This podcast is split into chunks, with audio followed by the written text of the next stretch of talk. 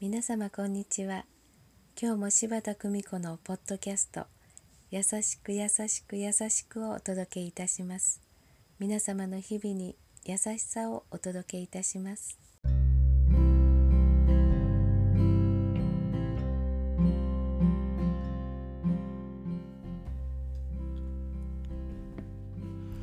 見取り師柴田久美子でございます。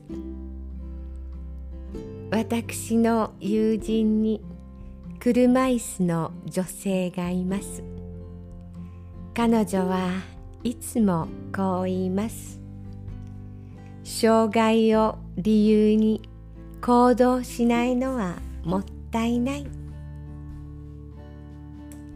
ヘルパーさんにお願いしてお花と甘いお菓子を買って待っていてくれます。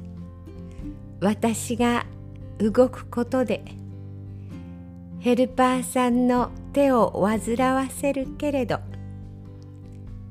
他の誰かの大きな勇気につながる。だから私は私らしく生きるのよとそう言います。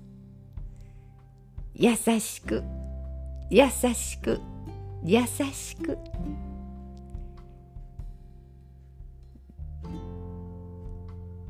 どうぞ皆様素敵な時間をお過ごしくださいませ。